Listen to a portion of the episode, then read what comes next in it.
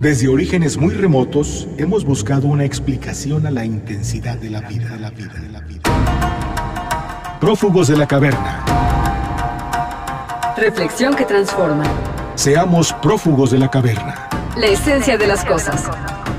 Prófugos de la caverna.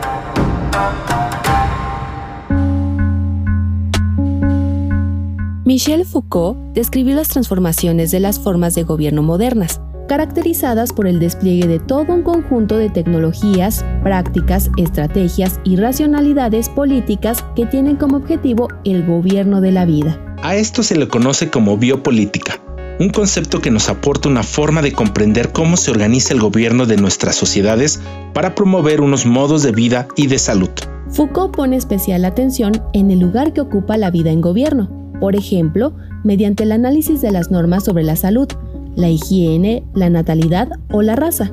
Este es el tema de hoy.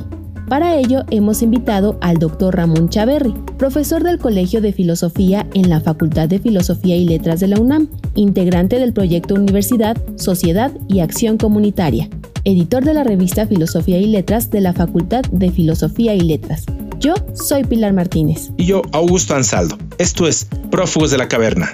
Prófugos de la caverna. ¿Qué es la biopolítica, doctor? Pues la biopolítica es, eh, hoy día es una reflexión que está en boca de muchos filósofos, o sea, es un tema que empezó a surgir eh, a cuento de Hannah Arendt, sobre todo Michel Foucault es el que más la exploró, pero hoy día muchos otros han seguido esa línea o la han criticado, eh, por ejemplo, a Gamben, Espósito, Visual Han, o sea, la tiene en cuenta. Digamos, es un tema que hoy día se ha vuelto crucial y que surge como una reflexión en torno al tema de, cómo hubo un cambio, digamos, en el antiguo régimen, algo que caracterizaba antes el antiguo régimen era el tema de dar la muerte, ¿no? O sea, nosotros si leemos un libro de historia lo veremos claramente, ¿no? Todavía durante la Edad Media, ¿no? El tema de dónde están, cuando están los reyes y todo, digamos, esta forma de gobierno tenía como posibilidad este matar, ¿no? Eh, dar la muerte, sobre todo. Ir a la guerra y llamar a la gente para ir a la guerra y morir, ¿no?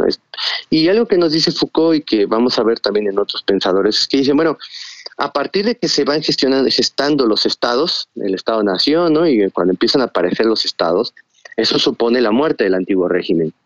Este aparición de los estados supuso otra manera de pensar la vida. O más bien supuso otra forma de gobierno y ese gobierno era sobre la vida, para ser más específicos.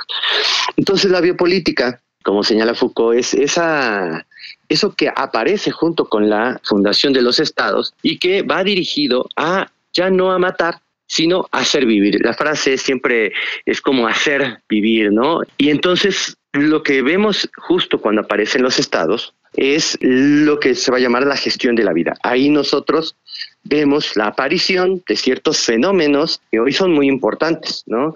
El fenómeno de las tasas de natalidad, los fenómenos justamente todos los que tienen que ver con la gestión de los virus, ¿no? Cómo gestionar a las poblaciones, ¿no? El tema de las ciudades, el tema de la salud en las ciudades. O sea, son una serie de fenómenos que aparecen junto con la fundación de los estados, que se puede llamar, que Foucault le llamó el dispositivo ¿no? biopolítico, y que eh, estaba dirigido sobre todo a, a, las, a la sociedad, ¿no? a los grupos. Bueno, aquí cuando aparecen estos fenómenos, lo que ocurre es que hay una serie de cambios, ¿no? Y hay un cambio también concreto, porque aparece un cambio que a mí me parece fundamental, que ha sido poco explorado por las personas que trabajan hoy día con la biopolítica, porque hoy lo que tenemos con el tema del virus es un tema biopolítico, ¿no? Cuando aparece la biopolítica también aparecen otros temas aledaños a la gestión de la vida. Y uno es, por ejemplo, la medicalización. Yo siempre le digo a los alumnos, con esto es, pues esto es muy claro, tú prende la televisión y la mayoría de los anuncios te van a vender algo para limpiar o algo para curar. Dice, dijo Foucault en su momento que la biopolítica había nacido, o más bien sobre todo el tema de la medicalización había aparecido, en este caso la medicalización, había aparecido en el siglo XVIII, ¿no? Y apareció por cuando se consolida algo, ¿no? Que es, dice, es cuando el médico lo que se ofrece es la salud, ¿no? Recordemos que toda la antigüedad está basada un poco en la salvación, ¿no? La salvación del alma. La biopolítica, sobre todo, y esta parte, esta parte particularmente de la medicalización, lo que se ofrece es la salud. La salud, entonces, es tan importante como en su tiempo fue la salvación. Por eso todo lo que se hace va en relación a la salud. Y no se pone ni siquiera, o sea, no, si es por la salud, nada se cuestiona. O sea, hoy día nosotros tenemos esa idea. Por la salud, pues no cuestionamos nada, todo es válido si es por la salud. Reflexión que transforma. Los gobiernos no se han cansado de decir que estamos viviendo una guerra y todos, cada uno de nosotros, somos pasivos en un conflicto mundial contra un enemigo del cual apenas conocemos por sus efectos. En esta guerra se nos ha pedido abnegación y disciplina. Es una guerra en la que no es necesario ensangrentarse las manos, sino traerlas limpias, que no demanda ir al campo de batalla, sino quedarse resguardado en casa. Prácticamente estamos en una guerra que demanda poco o casi nada de los individuos. Nos encontramos en un momento en el que la lógica de la biopolítica permite a los estados la gestión e imposición de un modo de vida, no solo de una vida saludable, sino epidemiológicamente escéptica. Hace falta una reflexión paralela a la gestión de la vida, de la que el mismo Foucault habló, pero que ha quedado marginada la desaparición de la muerte. Alguien podría señalar, ¿acaso no se actualiza todos los días la cifra de muertos? ¿No se informa suficiente sobre las medidas sanitarias que deben seguir en el manejo de los cuerpos? ¿Acaso la manera como tratamos a nuestros enfermos y a nuestros muertos no es también una posición política? Prófugos de la caverna. Cuando hablamos de la vida y de la gestión de la vida, también supone, y esto lo estamos viendo hoy día con el tema de este del coronavirus y de la hospitalización. Precisamente es el tema de la doctor. Ajá, a ver, este, eh, bueno, era, era que es, es el tema de la muerte. Exacto. Ajá. O sea, nos puede parecer como, porque ¿quién podría decir, quién podría negar que dirigirse a pensar o a cuidar de la salud y de la vida es algo malo? De ninguna manera, ¿no? Alguien, o sea, podríamos, o sea, aunque podría discutirse, que por lo menos teníamos que pensarlo, este, sí que, sí que nadie lo discutiría. Pero hay un tema que ahí es aledaño, ¿no? Que es la muerte. Y una de las cosas que, se, que tiene la, la biopolítica es el ocultamiento de la muerte porque como es gestión de vida, la política llega ahí donde se puede todavía instrumentar o, cuidar de la vida, ¿no? Bien. Pero la muerte es un más allá de la política. Entonces, doctor, ¿cuál será el discurso biopolítico de, nuestro gobierno? ¿Cuál es el discurso político de, nuestro, de nuestras autoridades? ¿Hay discurso político? ellos no lo dicen directamente, pero lo hay, ¿no? O sea, todo el tema de los infectados, de cómo, de las personas que están, que tienen, de cómo tratar, digamos, este, a las personas, el aislamiento social. El aislamiento social, ¿no? La cuarentena es un tema biopolítico. Es cómo gestionamos la vida, ¿no? Y esos son, digamos, si uno ve y prende la televisión, las cifras que nos muestran es cuántos enfermos hay, cuántos están curando y cuántos fallecidos hay. El tema acá que creo que ah, le digo, les te menciono, eh, Augusto, es como está todo el tema, digamos, propiamente de la gestión, sin lugar a duda, ¿no?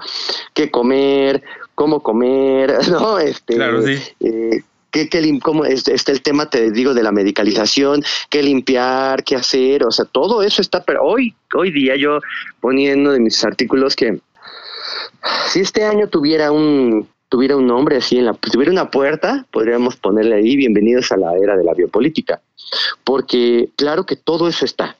Y justamente hay otra cosa que es más terrible y que me parece que tenemos que reflexionar y es la muerte.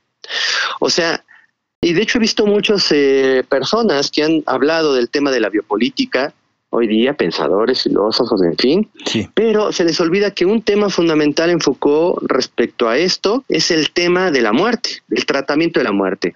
O sea, cada vez se hacen menos funerales, ¿no? Se hace menos como el tema de enterrar a alguien, el tema de, no sé si a ti te pasó, pero el tema de los novenarios, todos esos son procesos de duelo, ¿no? Son procesos que tienen que ver con la muerte, que también tiene que estar presente. La muerte es parte de la vida y tendríamos que tener ahí una reflexión en torno a, reflexión, una especie de, experiencia de la muerte. Y tenemos que pensar en los procesos de duelo, tenemos que pensar en ello, ¿no? Y hoy día hay una serie de órdenes o una serie de normas de cómo tratar a los cuerpos. O sea, la gente desgraciadamente está falleciendo adentro en los hospitales y los dolientes se quedan, ¿no? Este, en shock, ¿no? O sea, además es muy rápido todo y eso no lo, ni los filósofos que siempre han pensado la muerte, los filósofos no están, digamos, ahí acompañando a las personas, las, pensando la muerte. Yo sé que es un poco, suena un poco raro, digamos, acompañar, pero